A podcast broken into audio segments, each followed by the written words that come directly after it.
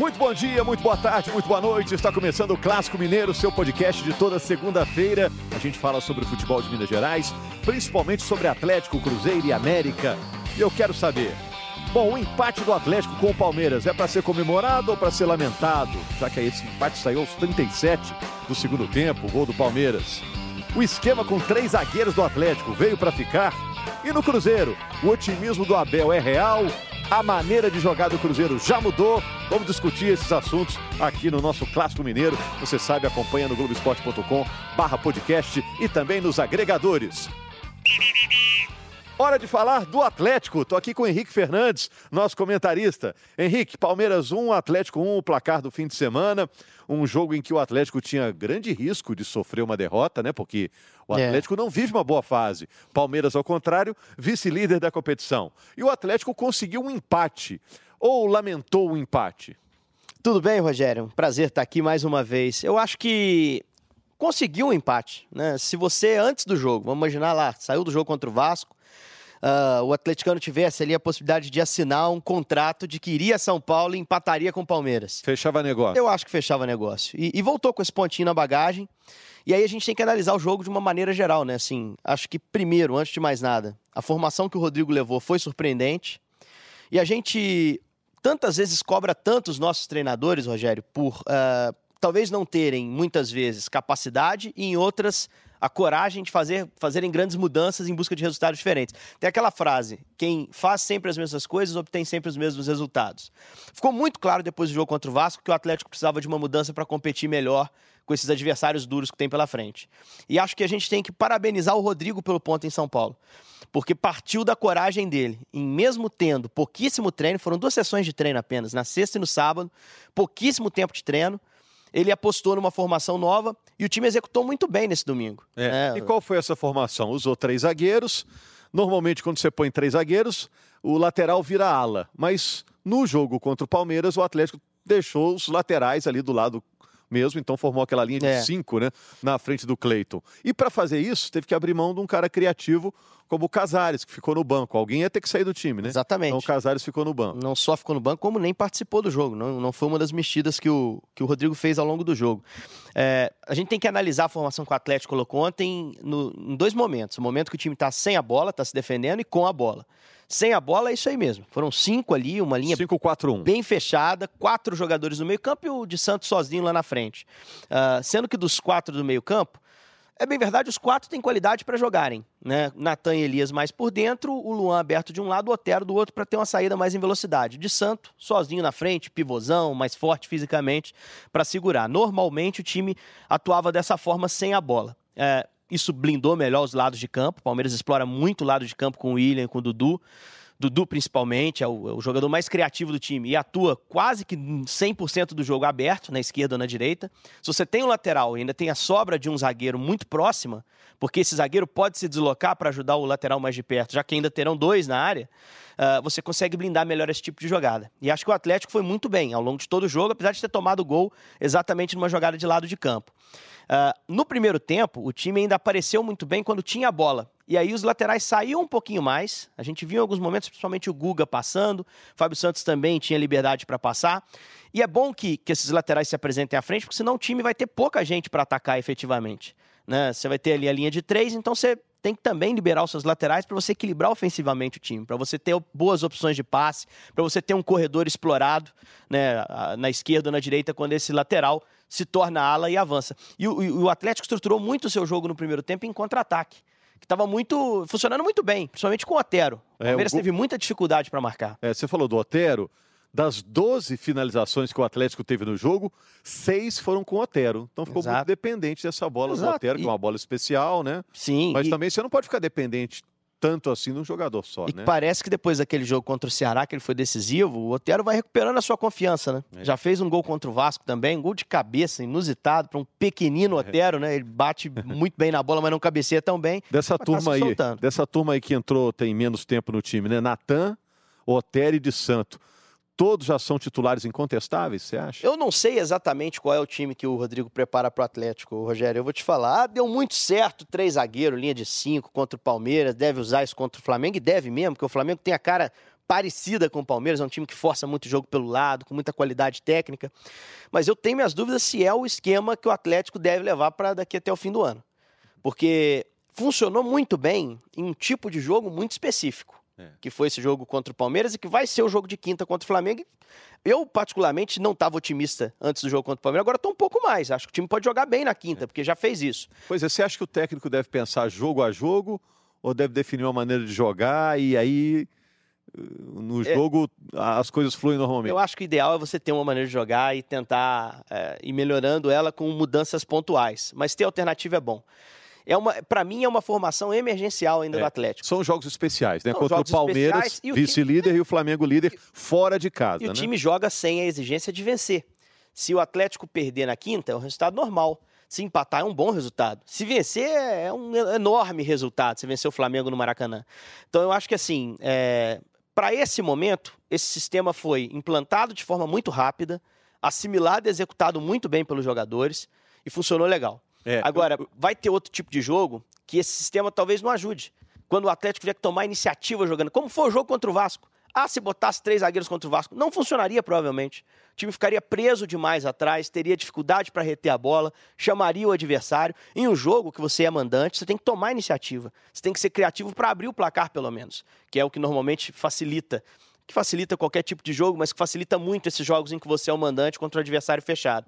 Então, assim, é, não não estou convicto de que esse é o sistema que o Rodrigo vai adotar para daqui até o fim da temporada. Mas já vi time na Europa, principalmente, ser campeão jogando dessa forma. É, né? é isso que não, eu ia te é perguntar, é assim. Não dá para dizer que o esquema com três zagueiros veio para ficar, até porque foi testado num jogo só. Mas virou já uma, uma receita aí, ó. Se precisar, abre lá o caderno de receita, ó tem repertório. É né, esse, esse bolo aqui o time sabe fazer. Sabe fazer esse bolo. É, eu, eu sentia falta de times jogando com essa linha de cinco, com três zagueiros no futebol brasileiro. A gente não viu no Campeonato Brasileiro, raramente viu. Acho que o Havaí chegou a usar uma vez, não deu muito certo. Mas um time do tamanho do Atlético, com a qualidade que o Atlético tem, Rogério, a gente não tinha visto ainda. E muita gente, é, até acompanhei rede social ontem, depois do jogo do Atlético, dizendo: ah, esse treinador traz esse esquema ultrapassado, essa retranca. Cara, não é ultrapassado. Lá fora isso tem sido muito utilizado. A gente citava aqui time campeão, é. a São Juventus, o São Paulo o tentou fazer isso agora há pouco com o Cuca, não? No jogo contra o Botafogo, né? Mas foi uma parte do jogo só. Ele segurou o Juan Fran, isso, liberando isso, é. o, Dani, o Dani Alves. Mas não era tão claro quanto esses três zagueiros que o Atlético trouxe. Mas lá fora isso é super utilizado. Na Copa do Mundo a gente viu várias vezes. E eu acho que faltou, por exemplo, a um internacional da vida ter esse tipo de repertório para jogar uma semifinal contra o Flamengo, ou melhor, uma quarta de final de, de Libertadores com o Flamengo. Porque é, a, a, os times é, do Flamengo e do Palmeiras são muito superiores tecnicamente. Então você tem que tirar o espaço ao limite. Né? Acho que é, aqui no Brasil existe um certo, existe um certo pudor em se, em se retrancar de forma absoluta quando você tem um time que tem alguns jogadores com bom recurso técnico. E o Atlético não teve esse pudor no jogo contra o Palmeiras. Mais do que isso, né? não só se fechou bem, como durante a maior parte do jogo, como ainda conseguiu estocar o Palmeiras em contra-ataque. Né? É, se você isso for foi determinante para As grandes defesas do jogo, a maioria delas foram do Everton em chutes do é, Otero. É verdade né? que no final do jogo, assim, a coisa são um pouquinho do controle do Atlético. É, Depois do gol do Palmeiras, do Cleiton. Cleiton um pouquinho mais exigido, o time perde é. a saída e sofre. Mas, Mas, o Everton sujou mais a camisa que o primeiro Cleiton. Primeiro tempo, é. se não é o Everton ali, o Palmeiras poderia ter ter, saído até com, com mais um gol. E se não é o lance do Igor Rabelo, se, é, se ele fosse interpretado de forma diferente, um pênalti fosse dado, o que, que você achou, Roger? Você achou pênalti? Eu achei que é, é, é, é possível dar é, pênalti numa situação é, como essa. É mais né? ou menos a Agora, na, na, imagem normal, velocidade normal, é, é, um encontro que acontece muitas vezes na área. Quando né? o lance aconteceu, olhando de longe, na velocidade normal, eu não marcaria. Não me chamou atenção. Nossa, teve um pênalti ali, igual é. a gente está observando. Eu acho que houve um empurrão, sim. Mas houve um empurrão um com empurrão as duas mãos. Houve, é. E o, Felipe Melo se vira depois até, é, ofende ali o é, pelo. Eu, eu, acho que o Felipe Melo não apenas se apoiou ali no Igor Rabelo, não. A gente Ele concorda empurra. que dá para é, marcar. Se tivesse marcado, o Atlético poderia ter aberto o placar mais cedo, o jogo poderia ter outro contexto. Mas acho assim que é, foi, foi assim, pro Atlético, esse pontinho conquistado de São Paulo tem que ser celebrado. A gente ouviu muitos jogadores na saída do campo falando em frustração, porque, claro, os caras chegaram até os 35 do segundo tempo ganhando do Palmeiras, estava uh, muito perto. Mas, assim, não dá para lamentar, foi um bom ponto. Tomara que na quinta venha mais um pontinho que seja bom, né? Porque o Atlético também, apesar de ter essa sequência muito dura, Rogério, tá pagando esses jogos que todo mundo vai fazer, né? Uhum. Tá pagando esse trecho difícil da tabela, depois vai ter, o Atlético vai ter jogos um pouquinho mais interessantes, imagino. É uma sequência difícil, né? Palmeiras, Flamengo e Grêmio. Ao fim dessa sequência, é, o Atlético vai ter que ver, ó, desses nove pontos, quantos que, que o time conseguiu angariar, né? Agora, eu vou falar de Casares, a gente tem que falar de Casares, né? Lá. Porque, pelo momento atual do Atlético, você não acha que é um luxo ter o Casares no banco, não? Eu sei que o Casares tem lá os problemas Você dele. Sabe que eu tenho minhas tal, críticas é. sérias, então, por isso que eu estou te perguntando. Dele. Pelo momento ideal, ainda não é um, vamos dizer, um mal necessário ter, ter o Casares com todos os problemas dele, é, pelo talento, pela Será criatividade que, assim, que, ele tem, não? O time pode prescindir de um é, jogador como o Casares? Em jogo como o de, de, de domingo, pode. Pode, eu diria até que deve, porque o Casares é um cara que contribui muito pouco sem a bola, né? E a gente via como o Atlético se fechava contra o Palmeiras, assim, de forma muito rígida. Primeira linha de cinco, todo mundo saindo o mínimo possível de posição, protegendo o espaço. Segunda linha de quatro, com o Luan e o Otero acompanhando no corredor. Depois entrou o Maicon a gente observa o lance do gol do Palmeiras, o Maicon tá lá pertinho do Guga. É. Quer dizer, tinha que fazer esse corredor. O Casares vai aonde ali? É, mas você concorda comigo que do elenco do Atlético é o jogador mais criativo? Tecnicamente, não há dúvida. É, é um dos melhores. Talvez seja o melhor do futebol mineiro. Tecnicamente, né? O gesto técnico, a visão de jogo. Mas não é só isso que faz um. Você tem que contribuir com a sua, sua capacidade para que o time funcione bem. E acho que o Rodrigo conseguiu encaixar, conseguiu achar um ajuste ali que não pede um jogador com a característica dele. Um jogador com a característica dele poderia agregar um passe longo, melhorar o contra-ataque em algum momento, mas é, o time perderia muito na defesa e talvez tornasse inviável o sistema como um todo. Né? Agora, Ou dependendo apareceria placar... uma vulnerabilidade muito clara. Né? Dependendo de como o placar se desenvolve no jogo, se o Palmeiras tivesse feito o gol primeiro, fatalmente ele entraria. Não? Fatalmente Possivelmente. Eu jogo. acho que se o Palmeiras faz 1 a 0 cedo, o Rodrigo abre mão do sistema com 5 atrás. Ele tira um zagueiro, não, não sei qual, tiraria lá Maidana ou Léo, né? Porque o Rabelo é titular absoluto, tiraria um zagueiro e tentaria voltar ao que foi. Que foi um time confuso nos últimos jogos, né? Dos quatro últimos tempos de jogo que o Atlético jogou antes do jogo contra o Palmeiras, Ceará e Vasco, uh, ele jogou bem no segundo tempo contra o Ceará. No primeiro contra o Ceará não foi bem e nos dois contra o Vasco não foi bem. Então acho que o Rodrigo sentia que precisava achar um caminho, analisou os adversários que vai ter a curto prazo e achou um caminho. Foi uma pronta resposta que vai funcionar agora, que já não sei se funciona contra o Grêmio, porque o jogo é em Belo Horizonte, e que talvez funcione em mais algumas ocasiões fora de casa. Né?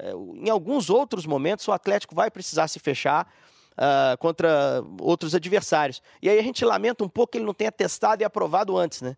A gente vai voltar lá para a cidade de Santa Fé, quando o time toma aquela virada contra o Colombo, segundo tempo a coisa não estava caminhando, de repente se ele conseguisse, se ele já tivesse encontrado esse sistema, ele poderia colocar um zagueiro a mais, fixar aquela linha de cinco, conter melhor o time do Colombo, que era tecnicamente um milhão de vezes pior que esse time do Palmeiras.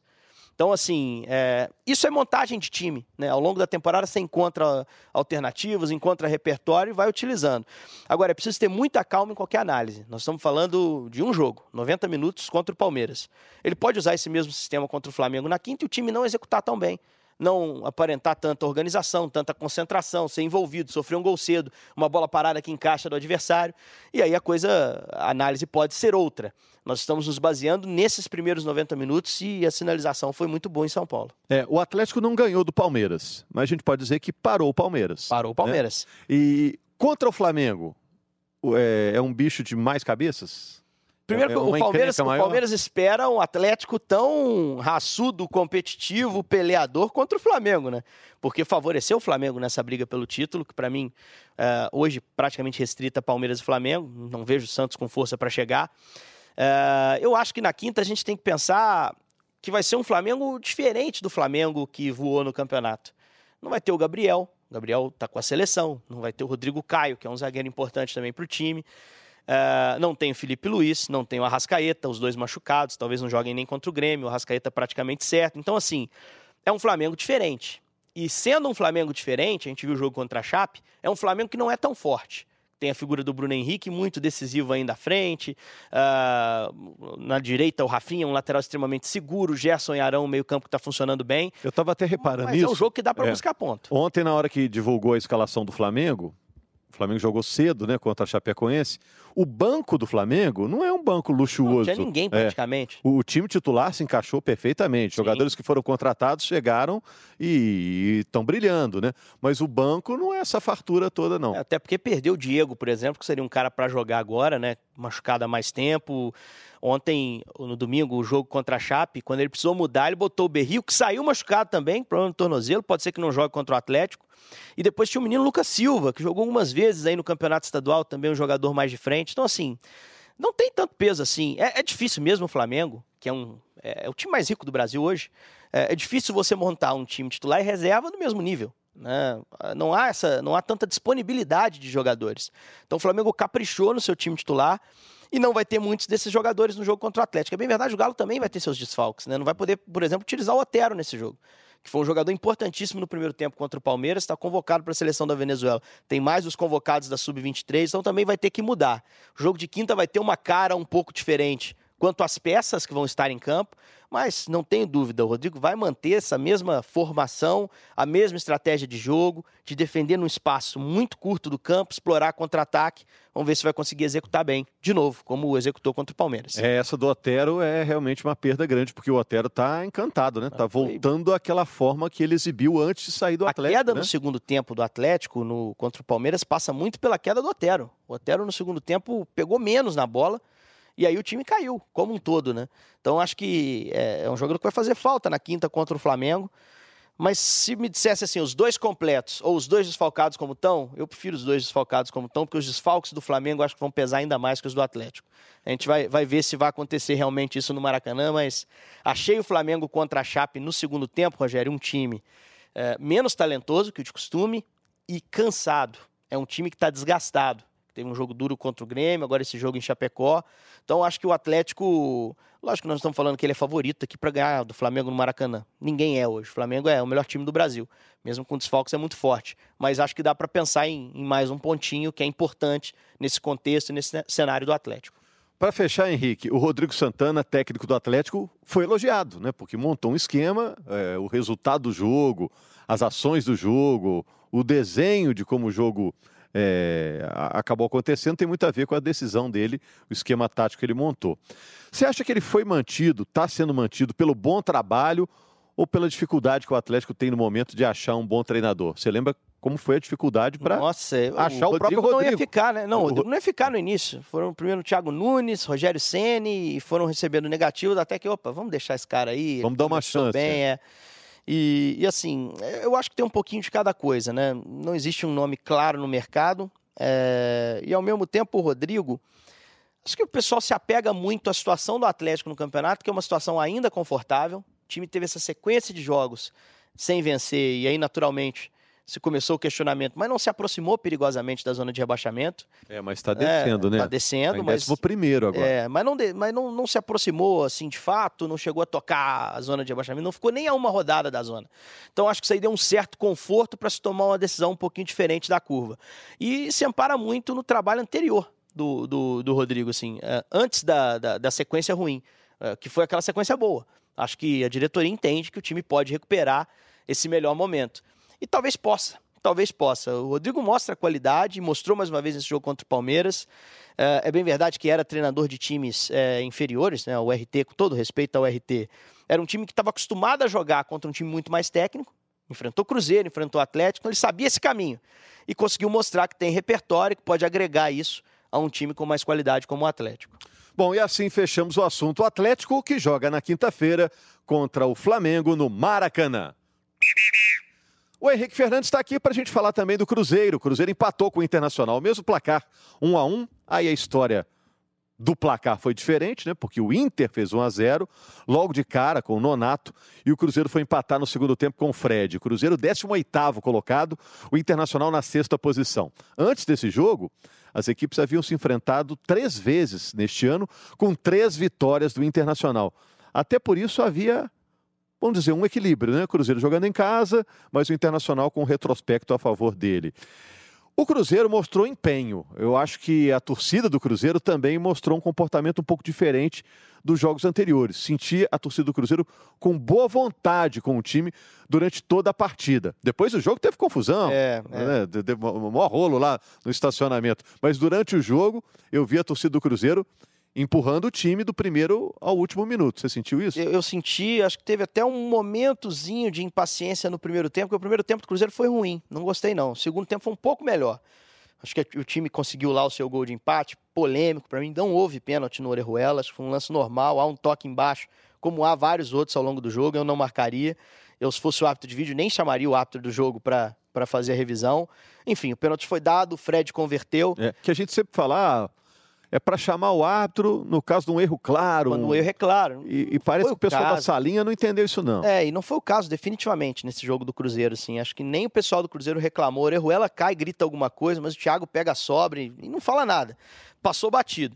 E depois que empata, o Cruzeiro tem a chance ali de, de fazer um, um segundo gol. Chega uma ou duas vezes, uma muito boa com o Robinho, que o Lomba defende, uma bola de cabeça. Mas assim, o segundo tempo foi um pouco melhor.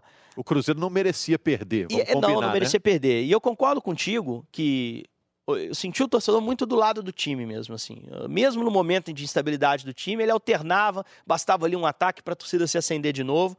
E é muito importante que o torcedor do Cruzeiro tenha essa consciência, assim, é, de, de, tentar é, se manter indo aos jogos. A diretoria anunciou aí uma promoção, né? Deve prevalecer até o fim do campeonato, ah, é. mas já vale para esse jogo do é. contra o Fluminense, né? 10 mangos aí, 10 reais é, tá, o tá. ingresso mais barato para o jogo do Fluminense. Sem falar que o sócio me parece que pode retirar um número maior de ingressos, enfim. É, tá criando condições para mesmo com um time que não é tão atraente assim, né? Uh, o estádio estar lotado, com o torcedor apoiando, para aumentar a chance desse time não terminar o ano com o rebaixamento. Uh, acho que o torcedor do Cruzeiro tem todo o direito de protestar, passando ao ponto dos protestos, tem todo o direito de protestar. Se tem um clube, eu tenho falado isso, que o torcedor tem direito e, e, e que faz sentido que ele proteste, é o, é o Cruzeiro nessa temporada. Porque vem de duas temporadas campeãs um elenco parecido com um elenco campeão e não consegue entregar resultado no extracampo, a diretoria envolta um monte de, em um monte de, de denúncias, tendo que responder pela sua situação, uh, né, enfim, não só como, como presidência do Cruzeiro, como diretoria do Cruzeiro, mas também situação pessoal mesmo, né, de, de podendo, alguns dirigentes podendo ser presos, há essa possibilidade, estão sendo investigados pela polícia. Então, você não pode tirar desse torcedor o seu direito de desabafar.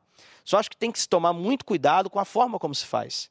Né? A gente viu em alguns momentos, no sábado, Rogério, é, esse limite estar muito perto de ser cruzado, né? de, de agressões. Uh, tem uma imagem, entre tantas que a gente viu ali da confusão que você citava do estacionamento, que a gente vê um garotinho tentando ali conter, não sei se o pai, um familiar, enfim, tentando conter uma pessoa, um adulto, que estava ofendendo ali um dirigente estava deixando o campo. O menino com uma cara de choro, assim. Eu fiquei refletindo muito depois que vi isso. Porque afinal de contas é só futebol, gente. Claro, teve, teve torcedores que foram detidos, né? A partir do é momento que você é detido por causa de um jogo de futebol, você está dando prioridade às coisas é, erradas o, o da sua vida, né? Contou a história do nosso companheiro.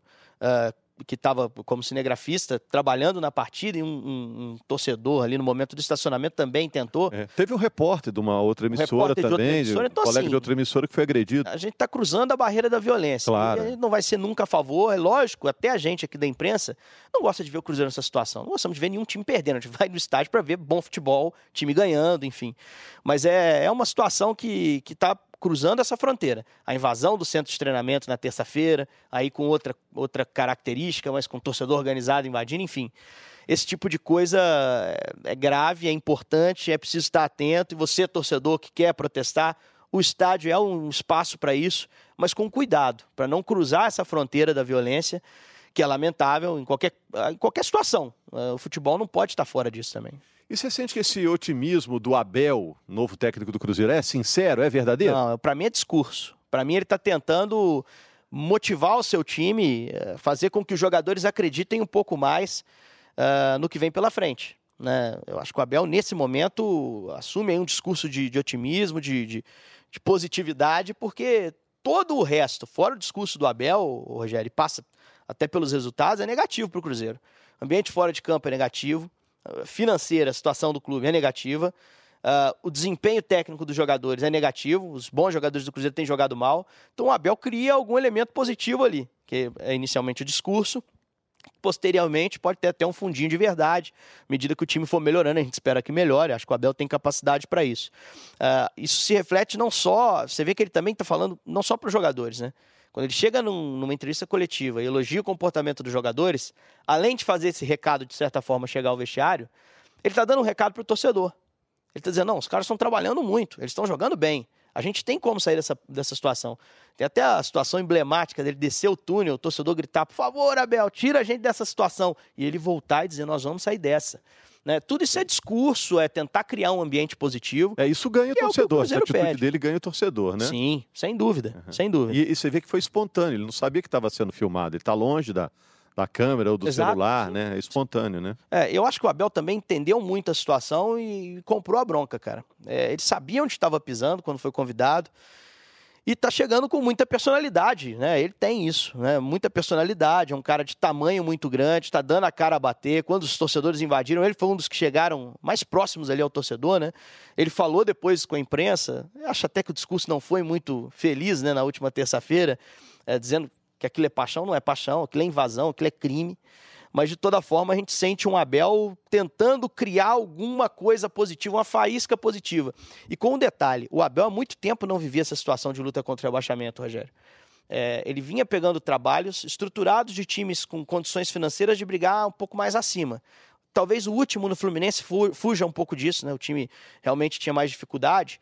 Mas, em geral, os trabalhos dele no Inter, trabalho dele no próprio Fluminense, nos tempos da patrocinadora, eram trabalhos ambiciosos. Mas lá no início da carreira dele, você se lembrar da Ponte, um trabalho no Botafogo, enfim, que ele conseguiu pegar times numa situação tão dramática quanto e salvou do rebaixamento. Então ele sabe o caminho, mais ou menos. E está tentando aplicar isso no Cruzeiro, é, que é um trabalho duro, difícil, é, com muito problema extracampo, mas um trabalho possível. Eu acho que o que atraiu o Abel para aceitar esse desafio, mesmo com todo o problema, é, é a qualidade do elenco. E ele está tentando fazer os jogadores acreditarem nessa qualidade e o torcedor acreditar que o elenco que está lá tem, tem valor para vestir a camisa. Você falou de elenco. Ele deveria fazer mudanças mais drásticas no time, que o time mesmo ele não mudou tanto. Né? Eu acho até que poderia fazer, né? Gente ele está viu... escalando um time que talvez o Rogério escalasse, talvez o Mano escalasse. Muito, tem muita cara do Mano o time que ele está escalando. Se você for olhar assim, de forma bem, é, bem fria, né? Ele retorna o Robinho para a posição que o Mano utilizava, ele mantém o Thiago, bota o Fred como referência, que o Mano utilizou muitas vezes é um time com a cara do, do time do. muito mais próximo do time do Mano do que do time do Rogério.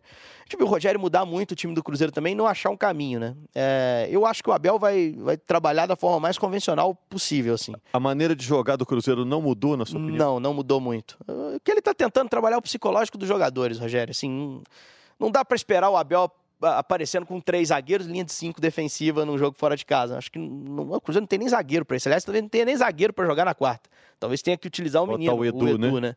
Então, assim, é, o Abel está tentando fazer o que pode a curto prazo, mas principalmente tentando recuperar tecnicamente os jogadores. É, eu ouvi falar que o médico do Cruzeiro decidiu dar uma preservada no Dedé, pensando nesses jogos contra Fluminense e Chapecoense, que serão decisivos, né? Eu acho São dois times esse jogo de quarta, na parte de baixo, né?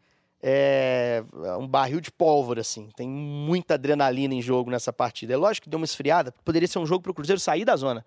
Né? Se o Fluminense perdesse para o Botafogo, o Cruzeiro poderia, vencendo, sair da zona de rebaixamento. E dependeria do CSA também, que também venceu. Mas, assim, é... ainda é um jogo extremamente delicado, porque se perde, o Fluminense desgarra. Então, na quarta-feira, a vitória é, é, é determinante. O Cruzeiro tem que arrumar um jeito de ganhar esse jogo na quarta. E, e o torcedor que for ao Mineirão, frieza, tranquilidade. Não é fim da linha. Se o time perder o jogo, a situação se agrava um pouquinho mais, mas ter muito cuidado. Eu estou muito apreensivo em, em, relação à reação do torcedor depois do jogo. Se vencer é ótimo, vai todo mundo feliz para casa e, e, é bacana. Mas se perder, uh, dependendo da reação, pode piorar ainda mais o ambiente. É. Né? Então é preciso dosar bem as reações, mesmo que a paixão aflore, mesmo que num momento como esse, uh, o Cruzeiro eh, de fato esteja realmente ameaçado e o torcedor queira ver uma, a situação ser contornada o mais rápido possível. É, todos os números estão desfavoráveis ao Cruzeiro, pontuação, saldo de gols. O único número favorável é o número de rodadas que falta. Falta muita coisa, Sim. Né, dá para reagir. Vou botar no papo aqui o Guilherme Frossar, do Globoesporte.com, aproveitar a presença dele, o conhecimento dele. É, Frossar, é, os dois clubes estão vivendo uma maré estranha, né? Acho que até um torcedor está evitando tripudiar do outro, né? Porque ninguém está podendo falar um do outro, né? Agora, são momentos diferentes em relação a treinador, né? O do Atlético deu uma balançada, a diretoria é, é, garantiu a permanência dele, e o Cruzeiro está, de certa forma, agora ainda encantado com a chegada do Abel, o discurso otimista, eh, otimista dele, né? Como é que você vê o ambiente nos clubes? Pelo momento vivido pelos técnicos, isso transpassa para o elenco? Como é que você vê isso? Olha, Rogério, com certeza é, o Atlético tem uma, uma margem de erro um pouco maior se a gente pensar em desespero, né? Se a gente fizer uma comparação ali direta com o Cruzeiro. O Cruzeiro, acho eu, que mudou muito de treinador nesse ano, até porque tem convivido com a zona de rebaixamento desde o início do Brasileirão.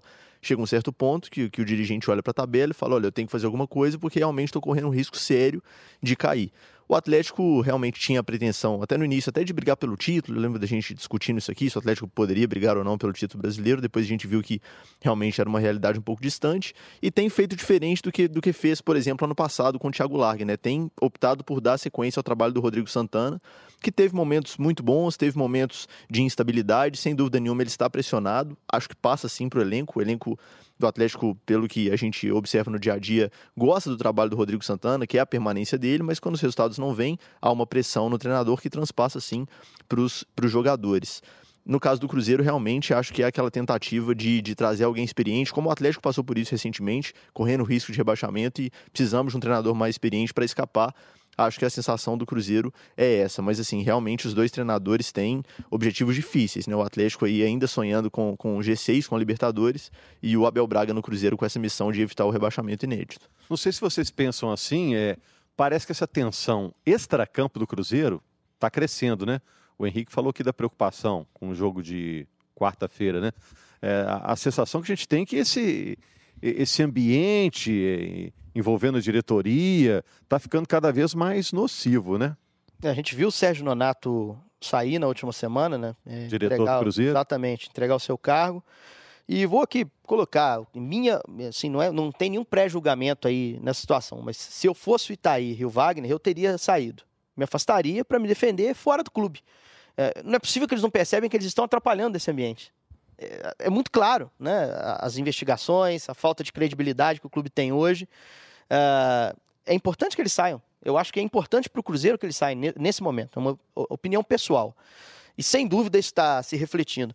Tanto que a gente observa aqui na, na, no sábado as principais críticas, os principais protestos do episódio do estacionamento eram contra a diretoria, não eram contra o time que tinha acabado de empatar em um ano. É lógico que uma coisa está associada à outra. Uma diretoria montou esse time, enfim. É, mas já não tinha a mesma característica do protesto de terça, da invasão do centro de treinamento, que era mais direcionada aos jogadores. Vocês precisam correr.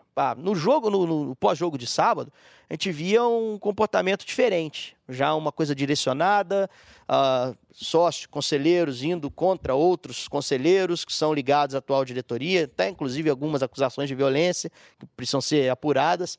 Mas eu acho que não tem muito clima. Não sei o que o Guilherme pensa, assim, ele também está dentro de clube mais do Atlético, mas conhece como funciona o dia a dia. Não dá para você dissociar o campo bola, comissão técnica e jogadores, de um trabalho de diretoria bem feito ou mal feito, né, Guilherme? Sem dúvida, sem dúvida. Realmente acho que a situação do Cruzeiro é muito complicada porque é uma junção de fatores. Né, começou talvez essa crise forte naquela, naquela denúncia né, envolvendo a, os, a diretoria e etc.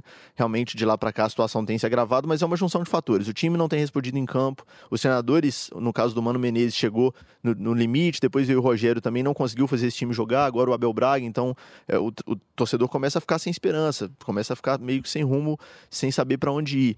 O time não funciona, a diretoria convivendo com, com sérias críticas, a diretoria com prestígio quase zero aí com o torcedor, e aí a junção de fatores realmente remete o torcedor a esse medo do rebaixamento inédito que faz com que o, o, o cenário realmente fique complicado, e essa tensão realmente existe nos Jogos do Cruzeiro, o clima realmente está muito tenso, antes, durante, depois. Tomara que, que a partir da próxima quarta-feira, com uma vitória, as coisas fiquem mais tranquilas. É, eu acho que nesse jogo, especificamente, a torcida separou bem, né? O sentimento dela pelo time e o sentimento dela pela diretoria, né? É claro que ainda pegando o pé de um jogador um outro ou outro. jogador, né? sem dúvida. Agora, Neves foi cobrado e tudo. Lembra que eu falei, acho que foi na semana passada, é, vitória chama vitória. Se consegue vencer o Fluminense, o jogo seguinte é o lanterna do campeonato, é fora de casa. Mas é um lanterna do campeonato, gente. A Chape jogou contra o Flamengo, foi sufocada. Lógico, o Cruzeiro não tem a não qualidade conseguiu jogar, do né? Flamengo, mas pode rivalizar, cara, pode enfrentar bem. Se o Cruzeiro não conseguir vencer a Chape, pode passar vergonha, se ele perder o jogo, por exemplo, de ter perdido as duas pro Lanterna.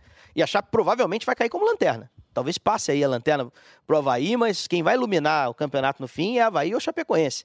Então, assim, se consegue vencer o Fluminense, respira, ganha confiança para um próximo jogo, que não é um dos mais difíceis que o Cruzeiro vai ter daqui até o fim. E aí, se você emenda a segunda vitória, começa a, a conseguir respirar, levanta a cabeça, né? E a água não cobre o nariz. Hum. Só para fechar, qual jogador do Cruzeiro está fazendo mais falta nesse momento? É, o Dedé, o Léo, o Rodriguinho, o Pedro Rocha. O que, que você acha, Frossá? Olha, difícil essa pergunta. Eu acho que o Pedro Rocha talvez seria meu voto aí pela qualidade ofensiva que ele tem. É um jogador que pode resolver jogos, é um cara que já apareceu em momentos decisivos para o Cruzeiro. Acho que eu ficaria ali entre ele e o Dedé, que também, pela experiência e pelo conhecimento desse grupo que ele tem, também faz muita diferença. Mas acho que eu fico com o Pedro Rocha, um jogador que já apareceu para o Cruzeiro em momentos decisivos dessa temporada e o Cruzeiro está precisando de gente para resolver. Vamos ver quem volta aí. De repente volta É. um desses, muda a cara do time. Você lembra quando o Hernanes voltou para o São Paulo, que salvou o São Paulo? Salvou em 2017. Numa Se dessa, tivesse... o Rodriguinho volta voando. Pode aí, ajudar, né? melhora. Mas assim, é verdade que o Rodriguinho voou no estadual. No brasileiro, Mas aquelas tava- primeiras rodadas, mas ele já já tava tava com com dores dores, é, tudo, teve é. dificuldade para fazer valer o, o status que tem. Se eu tivesse que escolher um para voltar na quarta, era o Dedé, sem dúvida. Eu acho que, com todo respeito ao menino Edu, é uma fogueiraça se ele tiver que jogar esse jogo. Kaká tá suspenso, Fabrício Bruno confirmado, Léo vetado, problema no ombro. Se o Edu tiver, é bom zagueiro, hein? O menino é bom zagueiro. É zagueiro, volante, lembro dele na base. Mas é uma fogueiraça, não é a hora de, de, de lançar, ainda mais um jogador de defesa que se falha, fica muito marcado. Então, se eu tivesse que escolher um para voltar o Dedé, lembrando que o Thiago Neves está fora. Terceiro amarelo, não joga. Ah, o pessoal estava até brincando que ele arrumou um jeito de não jogar contra o Fluminense, que ele tem uma história muito grande, evidente, que não tem nada Claro a ver, não, foi é. suspenso, né? Mas aí é ver como o Abel vai é, adequar ali na frente, pode mexer com o posicionamento do Robinho, por exemplo, puxar para dentro, abrir um espaço para um jogador aberto, entrar com o Ezequiel de cara, é possível, ou o Gabriel. Vamos ver o que ele vai fazer, mas assim, Henrique volta. Pode né? melhorar também o time sem o Thiago Neves, né? Vamos pensar nisso. o Thiago não tá jogando nada. Pode melhorar o time sem o Thiago Neves. Então acho que é, tem que levar esse otimismo para quarta. Vamos ver o que vai acontecer.